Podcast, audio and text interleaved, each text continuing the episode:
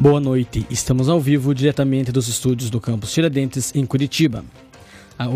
Agora são 18 horas e 13 minutos e os termômetros marcam 21 graus em Curitiba. Eu sou Luiz Gustavo e nessa edição você vai ouvir.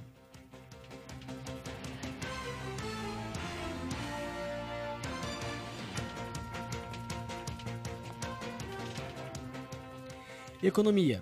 Jovens do Brasil encontram dificuldade no mercado de trabalho. Política. Novos números do Ibope apontam resultados já no primeiro turno. Sabe o que diz um especialista a respeito disso? Opinião. Descubra por que alguns candidatos não são convidados para os debates na televisão. Comportamento. Haitianos buscam adaptação na capital paranaense. Saúde. Atividade física na terceira idade, bom para o corpo e para a mente. Esportes. Em pleno século XXI, o futebol feminino ainda sofre preconceito. Agora no Uninter Informa.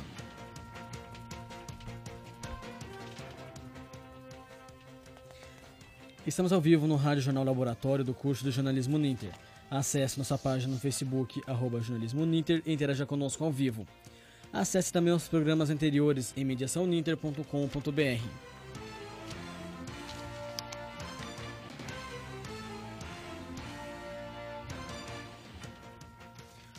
A dura crise do desemprego no país fez com que os jovens buscassem alternativas no mercado.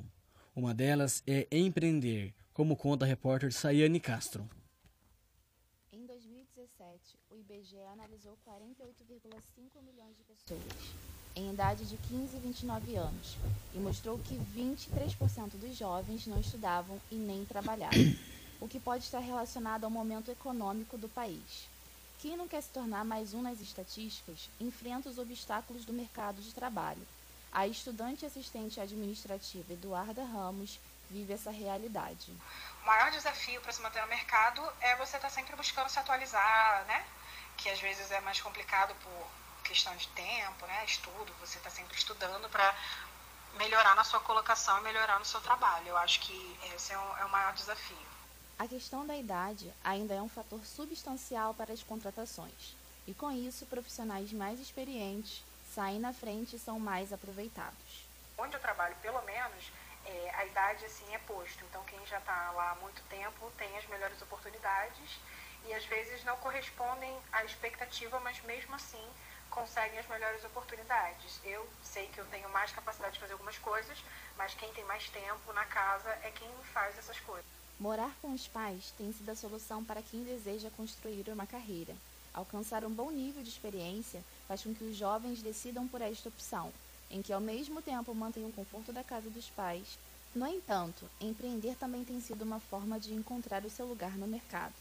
A categoria dos trabalhadores por conta própria, composta por 23 milhões de pessoas, apresentou estabilidade em relação ao último trimestre de 2017 e elevação de 3,8% em relação ao primeiro trimestre do ano anterior. Karina Ferrari, de 30 anos, manicure especializada e que também faz parte destes números, relata. Empreender para ter uma carreira profissional, é, ser bem sucedida, é, para realizar assim, tarefas diferenciadas dos profissionais comuns.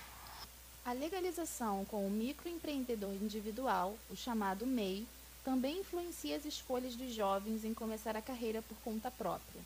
O MEI permite rendimentos de até 5 mil reais por mês e facilita benefícios para os novos empreendedores. É, o meu desejo sempre foi legalizar sim, é, pois eu tenho os meus direitos liberados pelo governo, né? Meu INSS, aposentadoria, essas coisas, é, auxílio maternidade, auxílio doença. Então, assim, legalizar para mim, fazer o MEI, o microempreendedor, foi muito bom porque qualquer acidente na né, nossa profissão, qualquer coisa, eu tenho recursos. No regime CLT ou como microempreendedor, ambas as escolhas trazem benefícios para o trabalhador. A legalização é importante para garantir que as leis trabalhistas sejam aplicadas. Para informações sobre o MEI, acesse portaldoempreendedor.gov.br. Sayane Castro para o Uninter Informa. A corrida ao governo do Paraná já parece consolidada. É o que aponta o professor e mestre em Ciências Políticas Odacir Quadros. É, professor, conforme a última pesquisa do IBOP, é, divulgada ontem, o candidato Ratinho Júnior apareceu com 44%, enquanto a candidata Cida Borghetti aparece uh, com em segundo com 17%. Você acredita que a eleição do, no governo do Paraná será definida já no primeiro turno? Sim, é, de, acordo, de, acordo, com o retrato é, que essa última pesquisa do IBOP está mostrando, parece-me que de fato uh, há uma grande possibilidade para se uh, definir no primeiro turno. Apesar de que nós temos ainda algo em torno aí de alguns 10 dias né, para a eleição, é, e que de certa maneira pode né, acontecer algum fato novo e ter alguma uh, alteração nesse quadro. Por que, que eu digo isso? Uh, essa pesquisa divulgada pelo IBOP é pesquisa estimulada. Tá? E a, na pesquisa espontânea, ainda há um percentual, meu ver, significativo de eleitores que não definiu o seu voto, que hoje está na faixa de 42% dos entrevistados. Né? Então, parece que uh, ainda tem né, uh, um percentual significativo de eleitores que estão definindo o seu voto e deixam para essa definição para a última semana. No caso, outro candidato, é, no caso, os três candidatos cresceram na pesquisa. É, o João João Arruda, do MDB, ele foi de 6% para 10%. Considerando, considerando a margem de erro, e na pior das, das hipóteses para a Cida, ela tem 14%. E na melhor hipótese do João, ele tem 13%. É, você acredita que o candidato do MDB pode, eventualmente, nesses últimos dias, ultrapassar, ultrapassar a candidata Cida? Sim, é possível. Tá? Explico por quê. Cida Borghetti, uh, ela possui um capital político e não eleitoral. Ao meu ver, é possível João Arruda sim superar Cida Borghetti. Até seria natural, né? Em virtude justamente que, ao meu ver, a Cida Borghetti ela uh, possui um capital político, mas não eleitoral, ou seja, né, ela ainda não é reconhecida do eleitor paranaense. Né, de certa forma, o João Arruda, muito em razão uh, da própria, uh, do próprio Roberto Requião, enfim, está né, dando suporte à campanha do João Arruda, eu entendo que deva, assim, superá-la, sobretudo no interior do estado do Paraná. Ah, sim, entendi. É, outra pergunta, professor. Qual foi o impacto que poderemos gerar, de acordo com essa pesquisa, qual foi o impacto gerado na campanha para o governo do Estado é, após a prisão e soltura do ex-governador e candidato nacional Beto Richa? Veja, diretamente é dizer que, de fato, o Beto Richa poderia ser né, um cabo eleitoral para a Cida Borghetti. Né? Uh, a partir do momento em que ele ficou envolvido enfim, nesse escândalo e foi preso, isso de certa forma né, é, não só a reputação, como também a confiança no Beto Richa, e que é, necessariamente a própria Cida Borghetti não iria né, colar a sua imagem ao do Beto Richa. Né? Então, de fato, a, a Cida Borghetti ela teve perdas sim, significativas né, a partir desse, dessa prisão do Beto Richa. Ok, então, professor. E ainda falando sobre política, é, vamos à opinião da semana, que fala sobre a presença de candidatos em debates na televisão. Está faltando é, apenas nove dias para as eleições gerais. E vocês já sabem em quem vai votar para presidente e governador do estado? É, como são as normas e como escolher o melhor candidato a partir desse, a partir desse nesses embates, desses debates que existem? Então, faltando apenas nove, nove dias para as eleições, já ocorreram alguns debates entre os postulantes, tanto para o Planalto quanto para o Palácio Iguaçu. Porém, tem candidatos que não são convidados para os debates que as emissoras de televisão realizam. Tudo isso se dá a partir da lei número, número 13.488, ou como popularmente é conhecida, a mini reforma eleitoral, que foi aprovada há dois anos. Essa lei determina o número mínimo de parlamentares do, no Congresso representando o partido ou a coligação, quando houver. Então, ou seja, o candidato pode ter apenas, é, apenas um partido único na campanha, que se ele tiver o um número mínimo exigido nessa na mini reforma, ele pode estar participando. Ou então todos os candidatos na, da coligação somando, se for superior ainda assim ele pode é, estar participando da, da, dos debates. Apesar de facilitado, coisa que há quatro anos atrás, na eleição passada, não era tão, tão simplificado como está no momento, esse mínimo ainda assim impede que todos os candidatos se apresentem para a população. Segundo as redes, o tempo destinado é, acaba sendo limitado, já que normalmente os debates giram em torno de uma hora e meia, duas horas. Supondo, estimulando um prazo que cada candidato fale em torno de 10 a 15 minutos, acaba esticando muito o tempo total do, do, do debate. Tendo assim que limitar também a quantidade dos debates. Um debate faz com a discussão de propostas de todos os candidatos e não apenas os que fica facultativo para as empresas de comunicação convidar quando não há a obrigação. Como garantir que a população conheça todas as propostas sem ter acesso aos demais candidatos?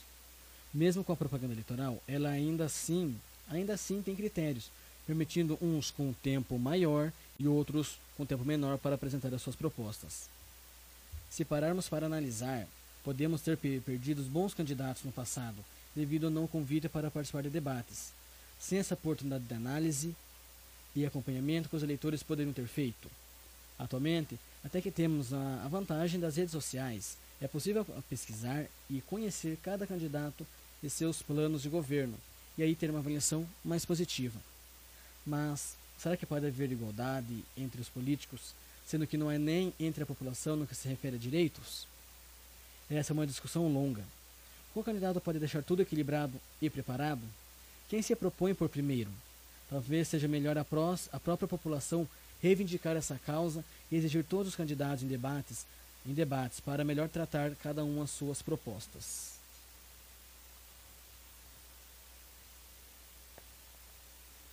Uma igreja de Curitiba tem oferecido assim, tem oferecido assistência, até assistência para haitianos, como aulas de português, ensinos profissionalizantes e até cânticos.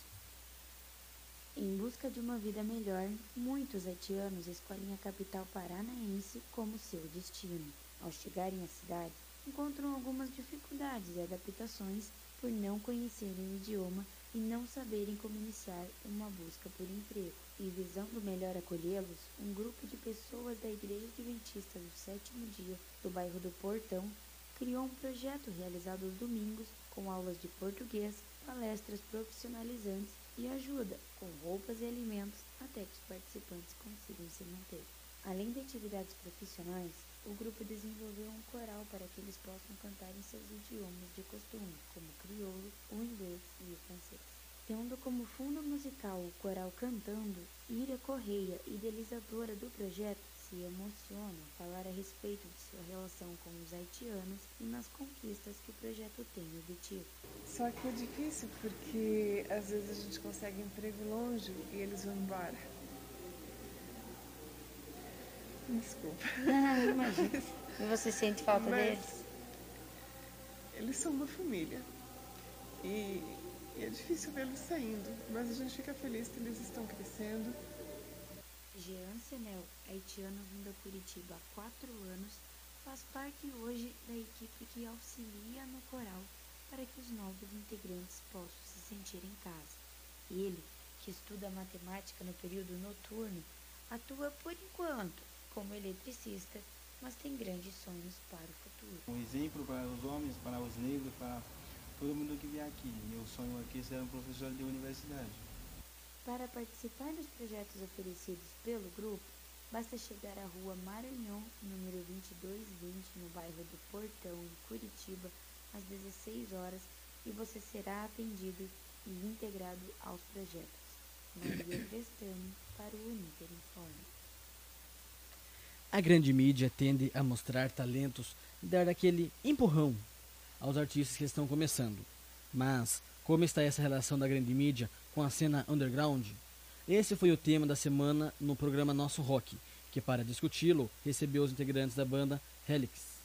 Confere um trecho de como foi.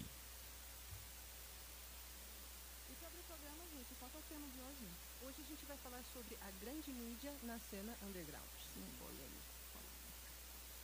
Vocês, gente, para começar o, o papo aqui, como que vocês veem a grande mídia? Vocês acham que elas são fechadas para o que é novo, para a cena underground, assim? Acho que é meio limitado para quem não do espaço underground?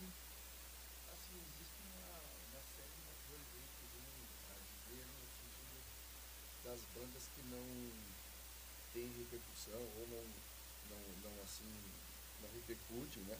Uhum. Na cena local. E a grande mídia não divulga, não diz nada, talvez. É, eu acho realmente totalmente fechado para o underground, né? É, justamente viu assim, justamente para as bandas que não possuem recursos financeiros, né? Tem banda que tem um pouco mais de recursos, empresário realmente daí banca o tal do jabá realmente, né? E consegue uma, um destaque, uma posição Uhum. maior. Mas geralmente, enquanto não se mantém o jabá, não se consegue, né? Então, vamos dizer assim, tem uma banda que é um- que é de São Paulo, tipo Teatro Mágico, que é uma banda totalmente independente, né? E que conseguiu um sucesso Uhum. é, underground, eu acho que o Brasil, mas justamente é, eles pagaram jabá. É uma banda que tem, se, se sustenta, têm uma vendagem, mas só que ficaram 12 anos para conseguir isso, né? Conseguiram, né? E aqui em Curitiba tem bandas que tem já, no caso nosso, tem uns 15 anos, tem banda que tem 10 anos, e ainda não se sustenta porque a gente, lógico, não tem o recurso para o jabá e também Uhum. se tivesse, não sei se faríamos isso também. Né? Talvez não rode tanto dinheiro assim quanto, quanto todo mundo espera, por exemplo. Sim. É, a grande mídia, a gente acredita, eu, eu acredito pelo menos que tendo dinheiro o negócio rola, não tendo.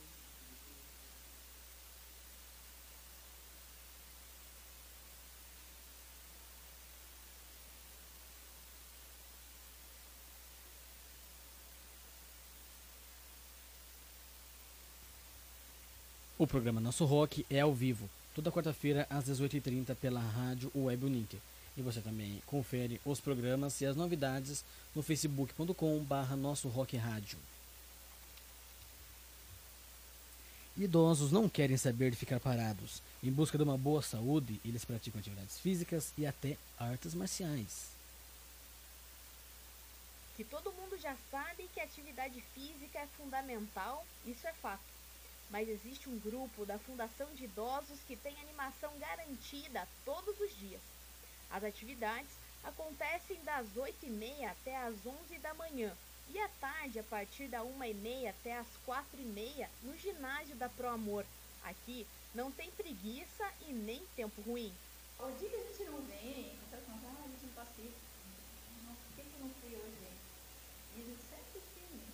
Saudade. E é bom pra gente, nossa. Eu, eu, eu sou uma pessoa que eu não paro. Eu não sei ficar sentada em casa. Sim, lá no sofá. É, só assistindo televisão, não. Eu tô ali, eu dançando, eu tô, tô fazendo alguma coisa, eu tô. É assim, o meu ritmo é assim. Para a dona Marilene, que antes sofria de pressão alta, hoje em dia luta até capoeira. Eu tenho pressão alta, né? E daí ficava só em casa, a pressão toda a vida subia. Comecei a frequentar aqui, 60 anos, né? Hoje tenho 65 anos. Para mim foi muito bom. Participo daí, jogo capoeira, vejo nos bailes. Então, para mim aqui é a minha segunda casa. São em média 700 idosos que participam dessas atividades. Aqui, a motivação é combater o estresse, liberar endorfina, aliviar dores, relaxar o organismo, sair da depressão e até melhorar as rugas. A Fundação acredita que todo esse lazer previna doenças graves e melhore a autoestima.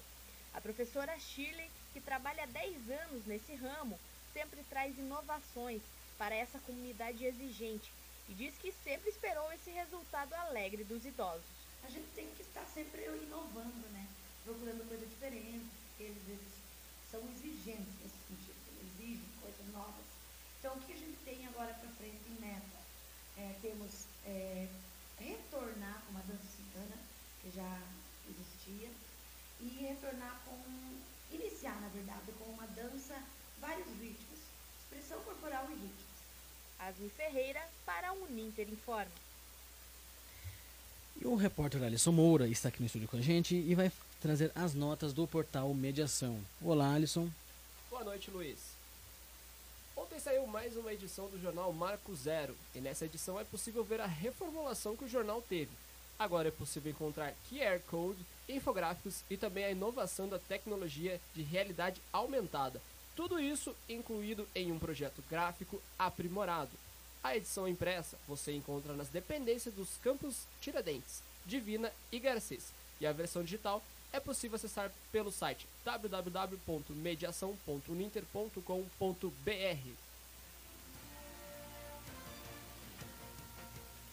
E nessa semana saiu também mais uma edição do jornal Mural Comunicarte. E dessa vez o jornal te leva para a cidade de Piracicaba, em São Paulo. Falando sobre a arte da Casa do Povoador, a reportagem conta os cuidados para se manter o folclore e a arte da cidade, principalmente a história do rio Piracicaba. A reportagem é do aluno Marcos Spalini, do Polo de Piracicaba.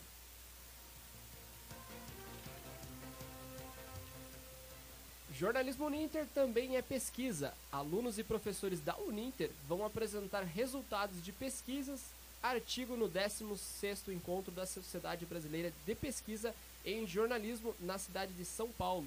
Os professores Mônica Forte, Guilherme Carvalho, Cionelli Leite, Karine Moura e Mauri Konig vão apresentar os seus trabalhos na Universidade AMB Morumbi. O Encontro Nacional de Pesquisa em Jornalismo ocorrerá entre os dias 7 e 9 de novembro.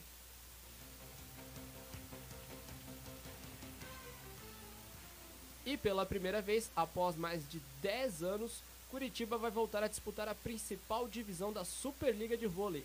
Isso porque o time de Curitiba, o time Curitiba Vôlei, se consagrou campeão sobre o São José dos Pinhais.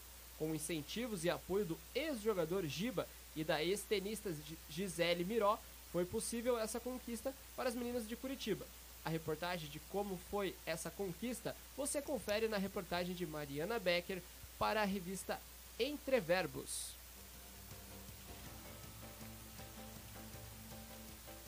Essas e outras notícias você pode acompanhar no portal Mediação, www.mediação.ninter.com.br. Luiz? Obrigado, Alisson. E a paixão pelo futebol fez com que meninas quebrassem as barreiras do preconceito. Elas lutam para realizar o sonho de jogar futebol profissionalmente. O time que surgiu há três anos treina de segunda a sexta no Estádio Municipal Raimundo Matos e participa de campeonatos regionais. O amor pelo esporte faz as dificuldades serem superadas. É o que diz a jogadora Isabela Ribeiro, de 15 anos de idade. Eu jogo mesmo por amor. Antes nem gostava muito, mas depois comecei a amar e agora não quero desistir nunca. O treinador Gilson Nascimento realiza um trabalho voluntário com as adolescentes e também treina o time masculino. Ele fala das dificuldades que enfrenta. Eu tenho aquela convicção de que mulher, ela deve estar onde ela quer, mas a, a sociedade ainda é um pouco travada nessa questão, e principalmente algumas famílias. E em segundo lugar, a questão de patrocínio. Né? A gente vê que o patrocínio para o esporte, que é uma das alternativas para tirar a juventude da droga, é, é da bebedeira, da prostituição, é, os grandes empresários e também o poder público local não vê isso. O maior adversário das jogadoras, sem dúvida, é o preconceito, que vem da sociedade em geral, mas principalmente em casa, na família e até mesmo com os namorados. É comum ouvirem frases quer ser igual a homem ou futebol não é coisa para mulher. A jogadora Ana Beatriz, de 15 anos, destaca este preconceito. Existe um tipo de preconceito, tipo, que só homem que pode jogar bola, que se a, se a mulher quer jogar bola, a mulher quer, quer imitar, mas não. A gente joga por amor e é um esporte que a gente gosta e pratica. Além destes problemas, a questão financeira dificulta o desempenho da equipe. Quando precisam viajar para outras cidades, elas pagam as despesas. Mas a paixão pelo esporte e tendo Marta por inspiração, elas seguem sonhando com um futuro melhor no futebol feminino. Mônica Oliveira, para o Ninter Informa. E agora vamos às notícias do trânsito em Curitiba. No presente momento, o trânsito segue lento na rua José Loureiro, Desembargador Westphalen, Avenida Marechal Floriano Peixoto, André de Barros, Avenida Silva Jardim. É, na Conselheiro Laurindo, entre as ruas Baltazar Carrasco dos Reis e Engenheiro Rebouças, o trânsito segue um pouco mais lento. É, o trânsito também segue com congestionamento entre a rua Brigadeiro Franco e as ruas Visconde Guarapuava e Avenida Iguaçu. Entre a rua Alferes, Alferes Ângelo Sampaio e entre as ruas Gutenberg e Avenida Getúlio Vargas também segue lento. Obras na rua Padre Agostinho entre a rua Alice Tibiriça e General Mário, Mário Tourinho causam é, mudança de sentido no trânsito. Obras na rua Getúlio Vargas, com esquina Marechal Floriano Peixoto, também seguem obras, podendo causar desvios no trânsito. O repórter Alisson continua aqui no, conosco no estúdio e vai, e vai estar trazendo para nós a previsão do tempo para o fim de semana. Olá, Alisson. É, lá vamos à previsão do tempo para o final de semana. O destaque de hoje foi o retorno do calor para o interior do Paraná. Porém, até o início da noite pode ocorrer chuvas rápidas devido à umidade na atmosfera. Para amanhã, a possibilidade de chuva diminui em todo o estado do Paraná. No interior, predomínio de sol, com temperaturas elevadas à tarde. Em Curitiba, o final de semana será de um tempo nublado, com temperaturas mais amenas, mínima de 15 graus e máxima de 25, e no domingo, mínima de 16 e máxima de 26. No litoral, pode chover no sábado no período de toda a manhã, porém, à tarde o sol pode aparecer entre as nuvens, mínima de 19 graus, máxima de 28. No domingo, mínima de 20, máxima de 24, sem previsão de chuva.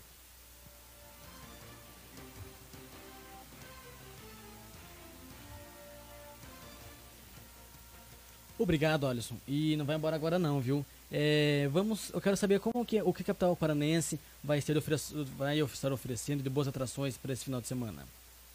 Não, não vou embora não. Trabalho em dobro hoje. é, para iniciar este cronograma maravilhoso, você pode, assim que terminar de ouvir o Ninten Informa, correr até o Teatro Paiol, porque hoje, às 20 horas, inicia um show incrível de Thaís Morel, ela pertence a uma geração de músicos brasileiros de extensa formação e capaz de mover-se com facilidade em qualquer estilo musical. Com um show ao vivo impressionante, mistura MPB com uma diversidade de vertentes do jazz e da world music. A entrada é de 10 reais e o, te o Teatro Paiol fica no Prado Velho.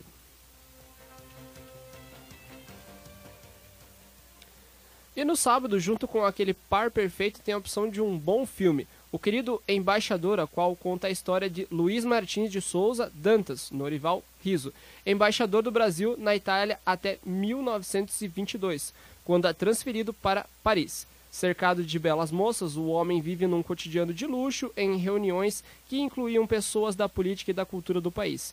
Nesse contexto começa a Segunda Guerra Mundial e o embaixador passa a viver numa realidade intensa com tomada de decisões que realmente podem colocar a vida de brasileiros em risco.